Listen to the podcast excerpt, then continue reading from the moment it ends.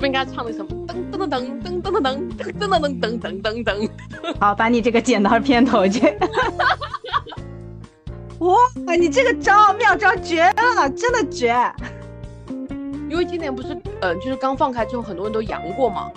大家不是说这个点上千万别找对象，因为你现在找的男生可能都是阳的时候不太会照顾人，然后被女生给淘汰掉的，是吧？完了，我我突然发现，好像我妈也会听我的节目，我是不是暴露了什么？暴露了！一定要在她催之前先发制人，这个才是重要的啊！那他对我有兴趣哎，为什么不出击？好离谱啊！真的很离谱，好吗？憋不下去了，是不是？我不可能再说哦，你赶快把你电话再给你爸爸，我要跟他说再见。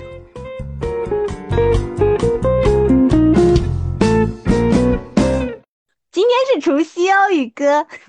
然后我是不是应该唱那什么噔噔噔噔噔噔噔噔噔噔噔噔噔？好，把你这个剪到片头去。是付费的，谢谢。大家好，这里是九二九四，我是四万，我是宇哥。今天是除夕，祝大家新春快乐，兔年大吉。所以大家都已经平安到家了没有？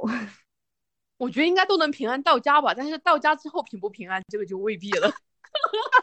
对，就像我这种异乡人嘛，就每一次回家都会有一种非常兴奋的感觉，就感觉啊，好久没见爸爸妈妈了，怪想念的。然后回到家之后，就会接下来迎接一波催催催，催催催催催催，忍无可忍，无需再忍。对，我们今天就来讲如何去应对我们的催催催大军。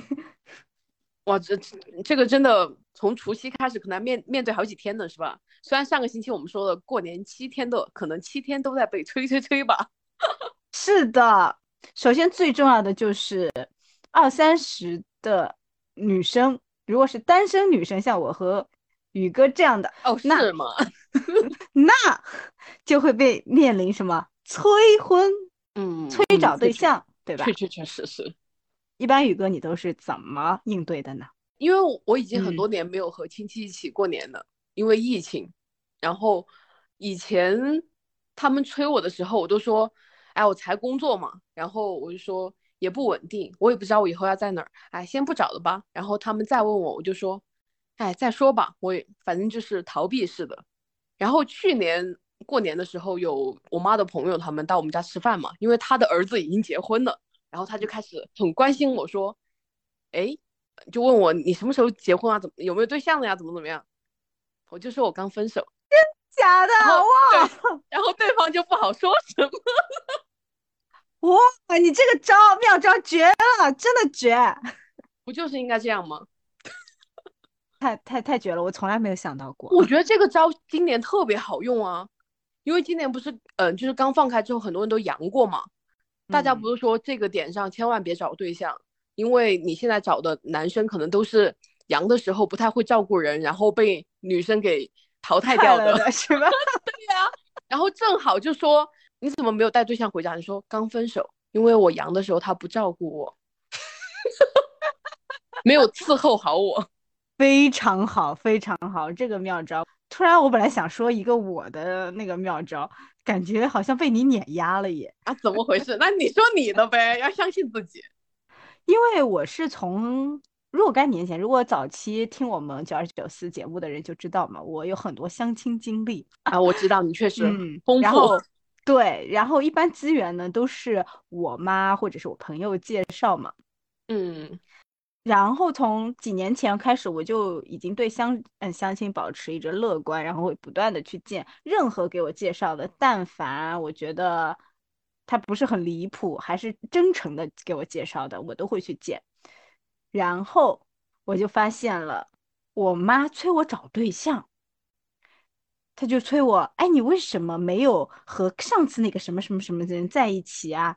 我说，哎。这个人不是跟你朋友的女儿在一起了吗？你怎么来问我？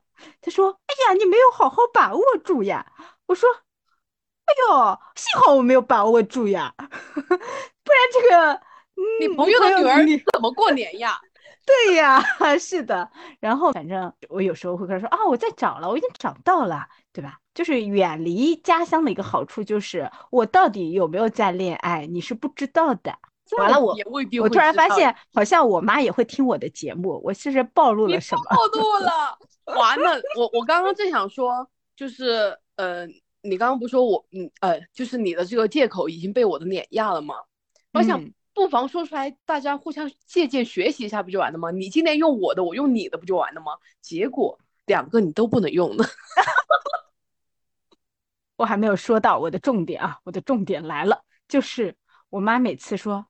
你怎么还不找对象啊？你多大了？你快三十了耶！你今年就三十岁了耶！你没想过你要找对象了呀？然后我就会说，你倒是给我资源啊！然后有时候啊，有时候我不等我妈催，一定要在她催之前先发制人，这个才是重要的 妙招，就是。你回家之前，你知道一定会面临这波催的话，那你要在。回家的路上，趁着心情还不错的时候，你愿意去调皮的时候，就跟你妈说：“妈，你怎么还不给我介绍对象？哎，今年相亲安排好了吗？这个场安排好了没有啊？我初初一见谁啊？初二见谁啊？初三见谁啦？怎么还不给我安排上啦？就是反向的去催。呃，然后我妈一般这个时候，她会接一句话说。”哎呀，我该有的资源都给你介绍过了呀，什么什么的啊，后面就应该他就不会讲再再说这种你要找对象啦这种这种。那我觉得你这个方，对你这个方法很适用于就是反向催老妈，我那个方法比较适合堵住 七大姑八大姨的那种话，嗯，挺好。说的时候还是要表现出一些失落、伤心，对你们不要表现的太开心了。你也可以表现终于甩掉一个渣男吗？对，就那种，嗯，编造了一个渣男的人设的前男友，你实在没憋住也可以笑啊，也行啊。对，就说啊，太庆幸了，好在没带回来，不然还浪费了车费，浪费了大家的感情。对呀，真的是有福之女不入无福之门。我们是什么编故事大王吗？这波欢乐给到大家。要不去问问郑爷爷还收不收人写童话故事，招一下我们这样的人。所以你想开始讲童话故事了吧？哎，嗯，不不不不，我们这个可能还是嗯不太适合小孩学习，他们应该不会被催的。是的呢。那还有什么催？呃，我觉得我身边很多就是近两年都结婚了，然后现在就是一个。对对对，新婚状态嘛，就是小两口可能才结婚个一两年，就是年轻人现在都没有这么想，嗯，就是这么着急的要孩子嘛，嗯，所以一过年就会被催生。然后呢，我现在也发现他们也有个套路，就是说说嗯嗯，在备孕了，在备孕了。然后因为过年嘛，就年夜饭少不了喝酒什么的，他们说嗯喝不了，因为在备孕，在备孕。我就发现他这个借口真好，就反正你问。你催我生，我就说，嗯，我在备孕，我在努力。他没有，不怪我，对吧？然后还能顺便还能挡掉酒，我实在觉得太妙了。嗯，对，你这个就有点像我那个妙招，催 催对。对，就是，嗯，我得表明出我真的很努力的一个状态，我真的很积极。因为在长辈眼里，那态度很重要啊，对吧？有孩子、有对象都有缘分的。那有些东西，对我还觉得可以讲一下，就是，嗯，就比如说你编一个故事，然后去讲啊，我现在正在努力中，过段时间就会带回来。然后还你还可以去讲一下你们是怎么认识的。我觉得这个这个你很有你很有潜力可以编故事。哦，因为我搭讪经历多是吧？对呀，你就可以讲你那些被别人一见钟情的故事，然后就因为你跟我讲过几个都是别人要你微信嘛，这就是你呃开始的源头，开对是个源头，然后你就把这个故事顺理成章的编下去。嗯，你说的很对。分享几个你搭讪的经历，然后让大家编一下故事吧，给大家多一点制造一点素材。我倒是真的觉得可以，我。我前两天刚被搭讪过，就是我在嗯给我们公司就是街拍的这种，然后我就遇到了一个男生走过来，他是问我是不是在拍摄，是不是在街拍，经常街拍吗？然后问我是不是可以加一个微信，因为他也是一个呃摄影爱好者，然后会经常在这一附近街拍，然后我我然后我看了他一眼，我说不需要，嗯。我们有摄影师，我还指了一下我们那个摄影师的方向。我觉得一般人到这里就打住了嘛，对吧？嗯。但是呢，他又来了一句，他就说：“嗯，那我们平时也可以多多交流嘛，以后啊，能加你一个微信吗？”我其实有一种就是很嗯很不想加他微信的那种感觉嘛，因为我觉得我都拒绝你了，你还在上来的话，我其实是会非常不开心。是，嗯。然后我就跟他说：“不好意思，不用。”他露出了那种上下打量我的那种眼神，然后他就转身离开了。这就是一个搭讪经历，因为我很多搭讪经历是不加人家微信的，但是我这个经历可以给大家参考，就是呃，你是怎么认识这个人的？我觉得四万这个故事啊，你就可以自己延伸一下，比如说就当就当加了微信，就说因为这个认识的过程嘛，有一点奇特，但是你这个时候已经向亲戚们展示了自己是有人格魅力的，然后呢，你就说我还在考察他，对。还在聊天，因为要进一步的了解嘛，毕竟人家对我还是有一定的兴致。那我看看会不会对他产生兴趣。如果有兴趣，那就五一节带回来给你们看吧。然后给对方也要造一个人设，比如说他是摄影爱好者，对吧？而且要要编那种，他有时候会给别的姑娘也会拍照，所以我必须要好好考察一下之类的。我们怎么这么会编剧本？我再提供几个素材给大家吧。我记得我很早的时候也被外国人搭讪过，就是被新西兰的老外搭讪过，也被韩国人搭讪过。先说这个新西兰，你这个很国际化呀，现在都 international 是吧？然后你这个一搞搞的，嗯，已经很全球化。可能你是那种看起来就显得。会英语，看起来就 international 的人是不是？对，就是呃，我最早的那个被老外搭讪的经历是在那时候还在苏州的时候，跟宇哥一起同居的日子。嗯，那时候是因为我下班呃坐公交车回家，家附近呢有一所外国语学校，然后有一个老外就上来之后，他就。一眼看到了我之后，就开始找我聊天，发现我还理他，然后他就开始讲起他的故事，就比如说他以前是一个多么啊多么精神的小伙，然后他的家庭背景是什么样子，然后他家里成员有哪些，比如说有两个姐姐，一个妹妹，然后还说他为什么会来这这所学校做老师，然后介绍他的职业。嗯，然后我是倾听为为主，然后跟他聊天为辅。后面他就开始准备加我微信，他说啊，可不可以加我微信嘛？然后他就拿出了一个二维码让我扫。一般这种情况呢，我也会想说，嗯，扫一下呗。那毕竟有可能还能提高一下口语吧。对，然后我还真扫了。因为那时候我是真的第一次被老外搭讪，扫完之后我就开始思考这个人是不是一个危险的人。于是乎，我就和一些嗯当地的小伙伴，也也是比较接触老外比较多的一些人去聊了这个事情。然后他就是跟我说，嗯，不要太抱有期待，因为很多。在中国的老外是不是很友好的？然后我当时也比较谨慎，所以我就没有通过他的微信。我到了家，我还是想想，嗯，那就算了，不要通过吧。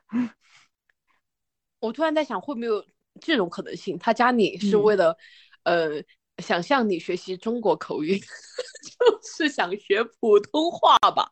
他想学普通话呀，那他学生都是中国人耶。哎，那些学生不是讲的话都没有你这种嗯播音腔好听嘛，是吧？也也是看到了你的一些潜质，很厉害。然后呃，后面再遇到老外就是那个韩国欧巴了。哦，这个我有点印象的。嗯，你在那个热风店里面。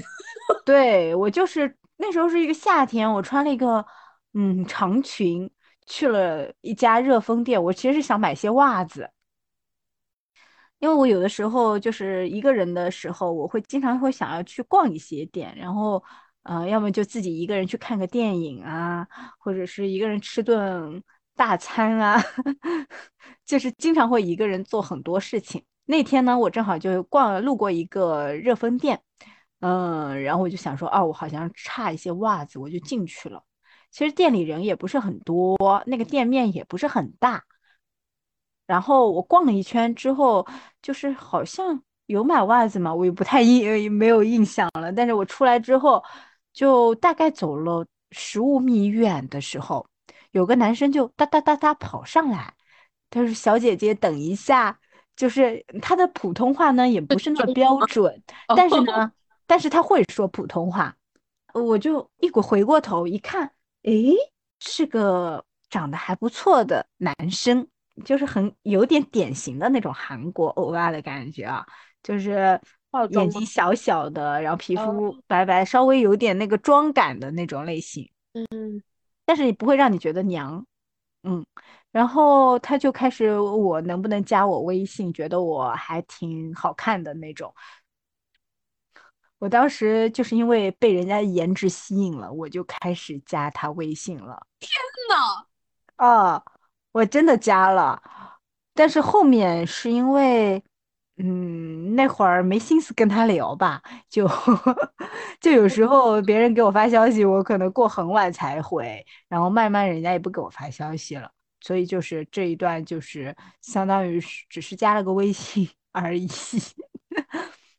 那这个可能是真的想找你练习口语的，毕竟他是会中文，然后只是不是很流畅。笑死我了！对啊，从第二个故事就能感受到，这个也是可以编编故事的。可以啊，这个这个是两个外国人呢，你看故事越编越离谱。然后我觉得不离谱啊，就是还可以很着想的跟七大姑八大姨说。我当时也想了下，要是把这种男朋友带回家，我都怕他讲话你们听不懂，很尴尬。我觉得他尴尬，你们也尴尬。我想想还是算了。等他学好中文再来我家吧，非常体贴大家。对啊，这个体贴的人设就立住了。嗯，我越说觉得自己越不要脸。嗯，大概吧。嗯，是的呢。然后还有什么？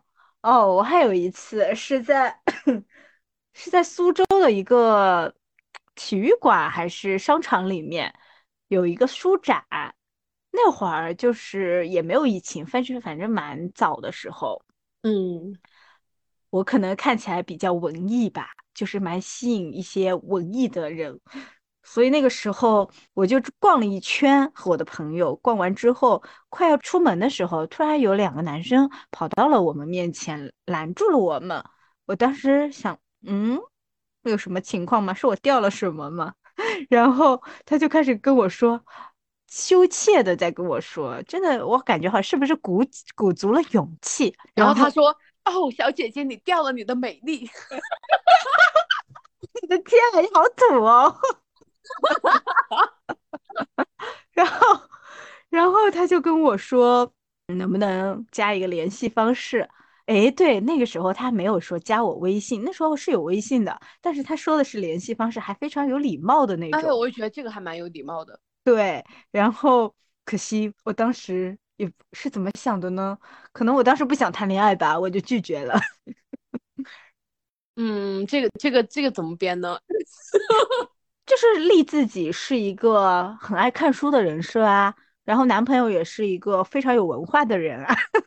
嗯，然后他过年需要回在家里面看书，没有空陪我回家。嗯，你讲 的对，学霸人设，然后这个好好离谱啊，真的很离谱，好吗？编不下去了，是不是？其实我还有一些其他被搭讪的经历，被搭讪都不太适合，嗯，就是编故事了。对对对，还有一些就是就是很奇怪，要么就是很普通啦。你这么说，我想起就是，呃，我元旦节去乐山玩的时候，嗯，就是我们同行人，然后也是有个特别漂亮的妹子嘛，然后我们在街边打车的时候，她被搭讪的，就是我还一心在等那个车，因为我们是打的就是高德打车嘛，然后我打的我就在看那个手机，就听到旁边有个说，嗯，就我耳边就有个声音在问能不能加一下你微信啊，就那种特别甜的妹子的声音，然后我同学说，哦，不可以。然后我就嗯，然后我抬头看见那个那个妹子失落的走开了，我后面就意识到，嗯，就是过来找我同学要微信的这个女生，她在街对面应该就看见我们一行人了。然后我就等车的过程中看见她过了马路，她在我们后面绕了一大圈，然后绕到我们前面，而且站在马路上面问我同学要我的微信。嗯，然后我我们事后分析这个故事，我们觉得，呃，要微信想要成功，有以下几点吧。首先，你要有个真诚的态度，还有就是你要告诉我你加我微信要干嘛。嗯，就包括我们后面我们都不知道他到底要加我微信干嘛，他也没有，他一来就是说，嗯，就是能不能加一下你微信，也没有说是因为你长得好看，或者说你的穿搭好看，我想要链接。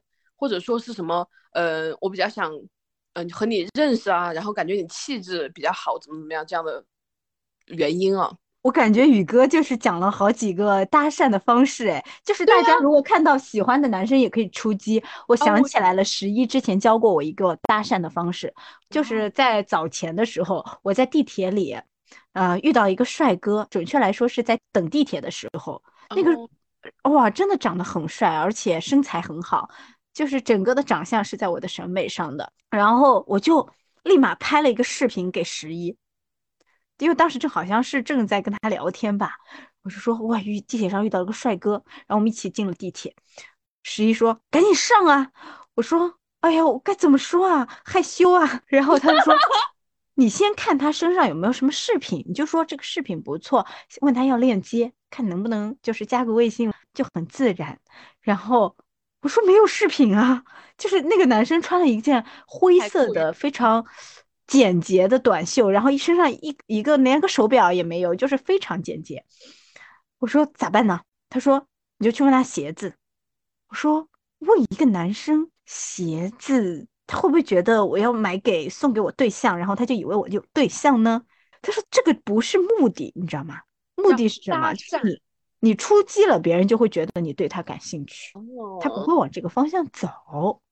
然后我其实到时候还呃，最后还是因为就是胆子不够大，对，没有去做这个事情。但是我觉得是可以参考借鉴的，就是大家如果看到喜欢的男生，就比如说你在电影院里，因为我之前也跟十一分享过，我说有有一次单独去看电影，然后有个男生坐在我旁边。我不知道为什么，我就感觉天然的就对他有一点点好感。我已经忘记看了哪部电影了，但是整部电影的笑点他跟我特别一致。就呃，我右边的那些人，或者是前排、后排的观众，就是他们笑的点跟我不太一致。但是我跟这个男生就是很容易笑到一起，就是在某一些 该笑的地方或者不该笑的地方，我们都能笑笑到一起。当时又想脱单嘛，就可能会有一种。哇，这个男生和我笑点一致哎，然后看了一下整个外表，就感觉好像还不错，是我的菜。万一他的笑 不会吧？那他对我有兴趣哎，为什么不出击？然后我就又跟十一讲了这个事，十一就说，如果是他，他就出击了。我说那怎么出击啊？在电影院？然后他说，你就假装你不是带了包吗？你假装你包里有个东西掉了，然后你就，然后你就跟他说，呃，帅哥能不能帮我捡一下？就正好掉在他那边，这不就搭上话了吗？我当时就觉得，哇塞，为什么人家那么会谈恋爱，对吧？但是有一个关键啊，他都教了你一本书这么多的嗯技巧，然后你呢？你用了吗？就是还没有找到合适的人用嘛。那我就想问，电影院那天你东西到底掉没掉？没有啦。那你这个学的等于白学啊！主要是这个事情是我事后说的，因为十一经常会关心我的恋爱状况，所以他有时候会经常问我，哎，最近有没有什么情况啊？然后我就会有时候会分享这个过去的故事。哦，那你记得还蛮久的，看来还是对这个笑点，嗯，记忆犹新。嗯，深入人心的，倒不是对笑点记忆犹新，而是对这种遇到感觉还不错的陌生人。想出击，但是我没有任何的勇气和方法出击，所以有了这样的一个深刻的印象。我现在想想，我面对陌生人出击的勇气都源于追星，是吧？我感觉我唯一加过两个女生的微信，都是因为在。看演唱会的现场，我觉得他的角度拍的视频会更好。我想要他的那个视频，然后冒昧的问他能不能加下微信，哦然后转一下视频给我。我觉得这个也可以，就是有一些你们共同的爱好或者动共同的事情、兴趣啊，这种就比较好容易激发。哎，这个这个是正确的，就是比如说和大家去真的去脱单的话，就是去一些。兴趣俱乐部啊，比如说你喜欢看书，那你就去参加一些书友会啊。然后就是你要去那种你感兴趣的，在你兴趣点的那种场合里去遇到志同道合的人的概率会比较大。然后你们通过共同的兴趣去培养感情，也是呃比较能够牢固的。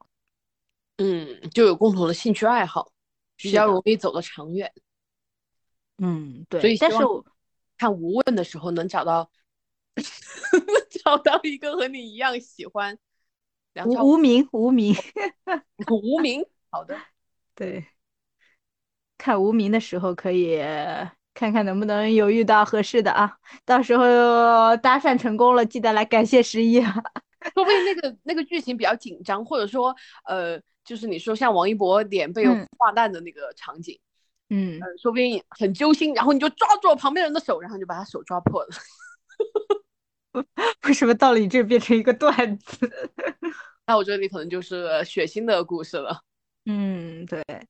我觉得过年不仅要面对这些催催催，然后还有一些我特别不想过年的点。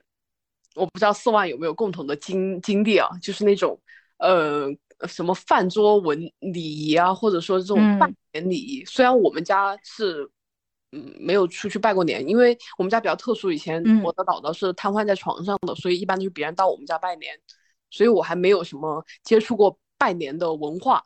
但是通过别人到我们家来拜年啊，我就觉得虽然我不是一个社恐，但我觉得要去别人家里面讲这么多吉祥话，然后各种寒暄，我还挺难受的。啊，对，是的，就是感觉好像要准备一套说辞，然后去呃一天从早上说到晚上，就是有一点冠冕堂皇的感觉，但但是想想也是一种过年的氛围吧，对吧？嗯嗯，就是这种客套，呃，对对对对。然后我最讨厌的就是饭桌礼仪，因为我的我的爸爸是一个特别讲究，嗯，他认为的。要做一个懂礼貌的人，于是呢，我们家每次吃饭就有很多很多规矩，特别是在这种年夜饭，就是很多人在的场合下，嗯，他就会考验你说，好的，你来安排一下座位，这就是个特别难的题。我从小到大最讨厌这个题。哦，那应该你很有经验啊！来来来，向老师开课。我虽然没有特别大的经验，但是首先我知道，嗯。呃，这个经验是针对于家里面人啊，你肯定是长辈要先做，对吧？年纪最大的、最年长的先做。然后呢，我的爸爸又特别事儿精，就是你应该知道那个主主座吧，主位就是一个餐桌的主位，他一般不就是在门的对面吗？嗯，因为他要让你能看见来的人，然后就显得你很高贵，我是这么理解的。于是我我每次我我我只能答对这一个题，就是我知道这个位置。我姥姥得做，然后反正把他安顿好了，我就开始吆喝说：“大家快做吧！”因为我实在不想再继续进行下面的考题了，太难了吧。所以有没有就是讲究呢？这个方面是很有讲究的，就是包括你的主位旁边你要，嗯、就是安排，呃，我怎么觉得好像在家里面没必要这么客套啊？假设你是一个大家族呢？我是个大家族啊，嗯我我我的爸爸是这样的，就是你安排了老的，就是左右沿着那个主位坐完之后，嗯小左的对，然嗯。后在两侧沿下去，一般都是年夜饭都吃圆桌的嘛，然后就一大桌嗯人，然后沿沿下去坐就是坐的是父母那一辈的，然后我们这这些小辈的就要坐在什么靠近端菜的地方，然后就时不时要递个菜呀、就是打杂的嘛，就说说白了就是我们坐在无关紧要的位置。嗯 然后以前摆就是摆年夜饭，不也是会摆那些大菜，然后往主位面前放吗？嗯，但是现在好像大部分人家都有那个转盘了，然后也不太需要这个这个客套了。是我知道餐桌以礼仪就是左为尊，比如你姥姥在坐在最中间，中间之后，对，然后姥姥的左手边是吧？嗯嗯对，就是仅次于姥姥德高望重的那位长辈，嗯嗯然后在嗯、呃一般一家人会坐在一起，比如他旁边应该是坐他老婆，是吗？啊、对对对，你讲这个道理是对的，就是嗯，你安排的时候他是呃固定制，就是以嗯家庭为单位，然后这样去安排，然后你要方便别人家交流，是吧？对，然后因为敬酒的时候，因为会有敬酒的环节嘛，一般敬酒环节就是一家人一起敬，或者是假设是有两代人，一对年轻夫妻和一对老一点的夫妻，那也可能分开，就是两个夫妻会敬，一般都是这样子的一个礼仪。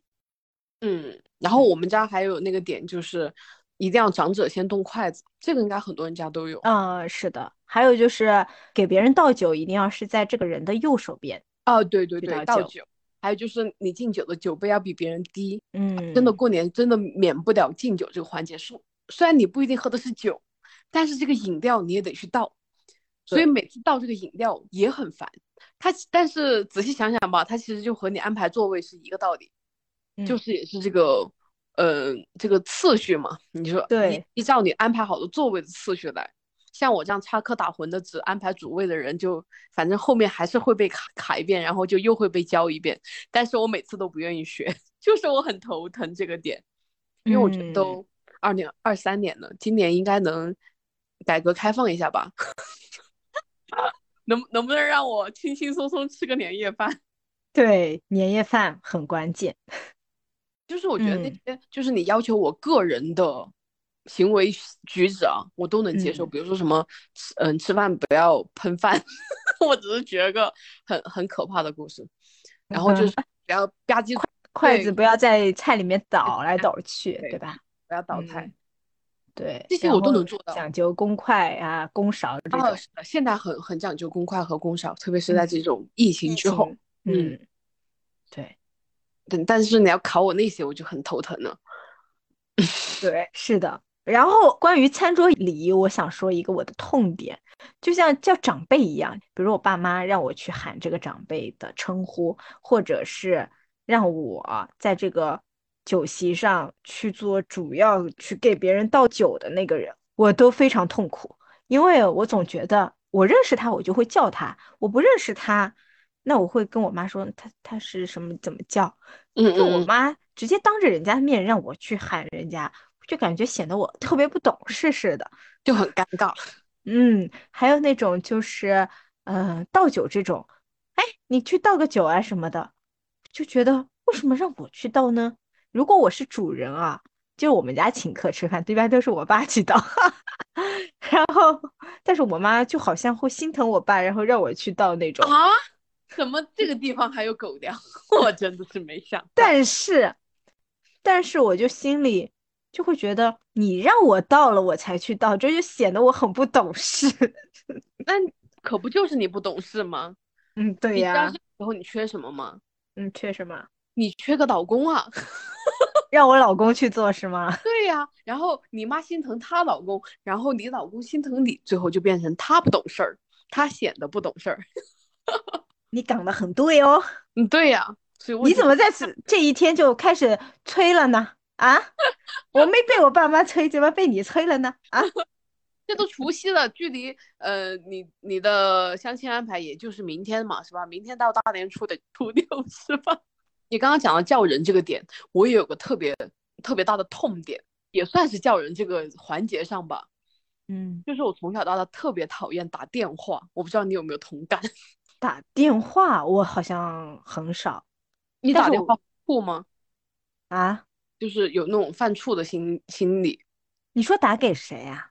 就无论谁，我打给很熟的人，除非说，呃，就是我妈这样的情况，我可能无所谓，就是可能打了就打了。我给任何人打电话，我都要打一个副稿，而且哎，反正能不打电话就不打电话。我加别人微信的底线就是，我不得不给他打电话，我想试试能不能在微信上解决这个问题，就先加微信，然后跟他聊一下，然后看看能不能避免这个电话，就到了这种地步。哦，你这么一说，我以前有过，但是。有一天，我突然开化了，然后我就好像再也不害怕了啊！开化，还有这样的，呃，我也会有过跟你同样的经历，就是我我会在给一些重要的或者正式的场合的人打电话之前念一下副稿，就感觉。自己万一反应不过来，或者是漏说了什么，因为这一般打给这种人的话，就是你不可能反复的去确认这个事情，那你就需要一通电话把所有的事情讲完嘛，确认完。所以我一般是怕漏了什么，所以会打呃打一些副稿。嗯，那我们的点不一样，我的点又源于我的爸爸，我的老父亲。啊，你说，嗯，他从小就跟我讲了一套打电话的礼仪标准，就是 我以前。最原来也不怕的，因为我经常会给同学打电话嘛，然后就约出来玩啊或者怎么样的。我爸可能是有一次无意中听见了，呃，我给对方打电话，然后我就是让对方的家长让找我的同学接一下电话。这个过程，他觉得我不够礼貌，于是他说：“你以后打电话要先打电话之后，对方接下来不会说喂吗？然后如果是叔叔，你就要说您好，叔叔，我是谁谁谁，然后我要找谁谁谁，我找他有什么事，麻烦你找。”呃，让他过来接一下电话。我当时在想，天呐，这还是个未知数。就比如说我的同学家，他家万一有爸爸妈妈、爷爷奶奶，那我还得分别辨认出他的爸爸妈妈、爷爷奶奶谁接了我这个电话，然后我再演讲我后面的内容。后面我觉得这个不是不是可以，嗯，那个立马就能这样判断出来。但是对于我来说，我就觉得好痛苦啊！我宁愿不打这个电话，我想去他们家喊他。你是觉得麻烦是吧？对，我觉得就很烦，我很讨厌，就是我需要准备这么多东西，因为我每次都在想，哦，我是谁谁谁，我要找谁谁谁，然后因为嗯，我不可能每次就约一个朋友出来玩吧，就等于说我那一一会儿可能要打好几个这样的电话，我头真的好疼。后面我就想，要不我还是别约人了。哦，这个习惯一直延续到我现在都是这样。除了接别人电话，我心理负担会稍微轻一点。我包括接电话也会想，我要怎么跟他打招呼，就到了这样的地步。所以你是害怕打招呼是吗？好像有一点这么一说。嗯，尤其是和长辈，嗯，长辈以及陌生人吧，还有，就跟他没那么熟。那你还有什么电话礼仪呀？嗯，暂时就是这个。哦，就是就是开这个的这个是吗？就就到这种地步。那有没有那个结束的说？哦，谢谢叔叔。呃，我结束的应该都是和我朋友接电话的，谢谢啊。我不可能再说。哦，你赶快把你电话再给你爸爸，我要跟他说再见。或者是那种，嗯，帮我问候一下你爸妈这种类型的。哦，你说的也有道理。但是我跟你讲，我这个打电话的方式。真的在很多人的家长眼中，就是个很有礼貌的小孩。他们记了很久，因为可能没有别的人是这样跟他们打电话啊，我就显得很突出。这个东西还在我高中的时候被我有一个同学的爸爸说过，居然真的会有人在意这样的细节。对你突然就是让我想到了一个我我这边的一个礼仪，就是去人家家里拜访的一个礼仪，就是我们家从小就是。对我们家从小就是要把不能空手去别人家，对，不能空手去人家家里，哪怕你只是过去拿个东西，顺路路过，反正你到了人家家里，你就不能空手去。尤其是呃，人家家里是有长辈的。如果是嗯呃这种跟你你同龄人啊，没有长辈这种，那你可以随意，就嗯是跟跟你这个同学融关系融洽就可以了。但如果只要有长辈，你就不能空手去。然后这点就被我很多同学的爸妈记住了，他们就会觉得哦，这个这个女生是一个很懂礼貌的小孩，然后就会对你好感倍增。所以我特别讨长辈的欢心。可能礼物不需要多么贵重，但是你要顺手去带着。就比如说你路上你看这个就是水果还不错，就买了点水果，或者是我看了就是买糕点啊，这种就是可以大家分享的这种食物，一般嗯，是比较呃礼貌客气的，但是也不会给对方太多的压力。对对，如果是那种就是过年啊，那肯定就是要带年货嘛，嗯嗯嗯。嗯，就是类似于这种。但你讲的这个，就是这这应该算是礼仪的一种啊。然后嗯我就想起了如何做一个礼貌的人。上次我讲的这个电打电话礼仪的时候，我就跟我同事吐槽过我的爸爸。然后我同事说，呃，他现在也是当母亲的嘛，他说他也会有这样的心态，就是他带他的小孩去拿快递的时候，他想锻炼他小孩和别人交流嘛，就和嗯陌生人嗯交流，他就会让他小孩去帮他取这个快递。嗯他就会跟他说，你要跟他打招呼，说叔叔好，我是尾号多少多少，然后麻烦你帮我取一下快递。然后他女儿就不听他的，他女儿每次就很酷的去说，呃，比如说尾号五零七三，他说五零七三，他然后就在那儿等快递，然后他就嗯感觉孺子不可教。他听了我的故事之后，他发现这个东西礼仪这个东西可能真的是言传身教，就是他嗯反思一下，他去拿快递就是每次直接说的尾号。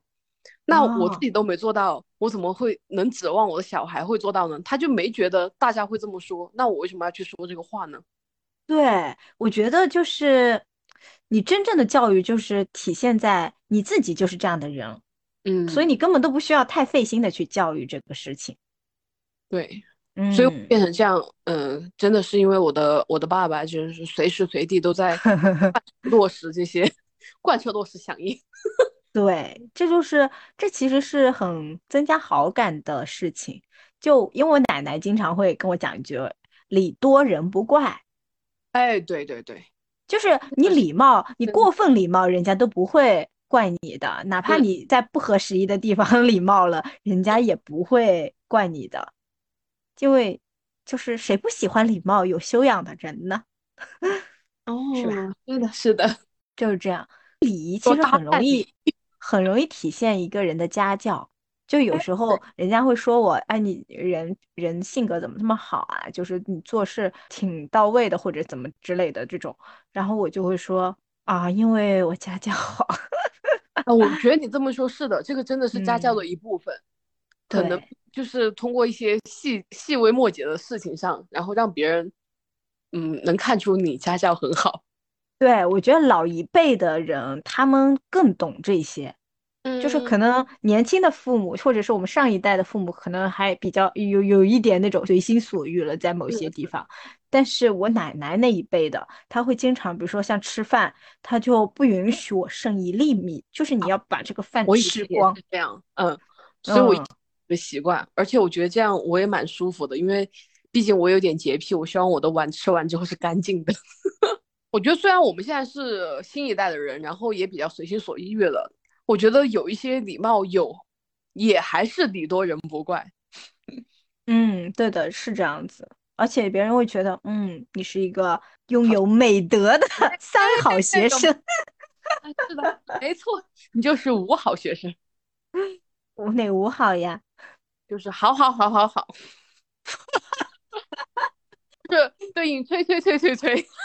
OK，fine 好的，毕竟是快过在过年嘛，我觉得，呃，我觉得大家都可以礼多人不怪，就是大家和和气气，然后过好年，然后自己也能开开心心，在家里面，平安的度过七天。是的，是的。感觉时间也差不多了，嗯、我们聊了也蛮多内容的，今今天这一期还是比较丰满的。我的个人感觉啊。然后为了应对这个过年，我们也准备了这么多东西，希望你们能够在真的是比较碰巧在除夕这一天能听到这期节目，然后学以致用。是的，嗯，当然听完之后继续看你们的春节联欢晚会吧。今年的春晚，呃，还是应该还不会看 啊？是吗？你可能不会看，我应该会看。就是我觉得和家人一起看春晚也是一种很享受的事情。对，其实就是跟和嗯家里面人一起干一件事儿嘛。对对对，是这样子的。就是因为春晚它可以男女老少，对吧？都可以看的一个节目。对，有时候其实我们不是看的春晚，而是。